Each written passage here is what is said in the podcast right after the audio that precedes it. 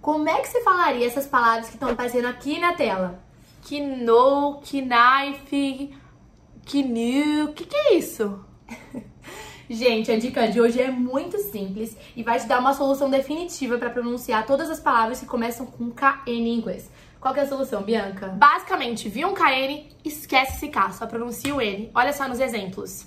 No, Not, knee. knife. Viu só? A gente esqueceu do K, pronunciou com N e arrasou, você vai acertar. I know, right? Marque seu amigo que gosta de uma dica prática, rápida, assim, com uma solução definitiva aqui nos comentários.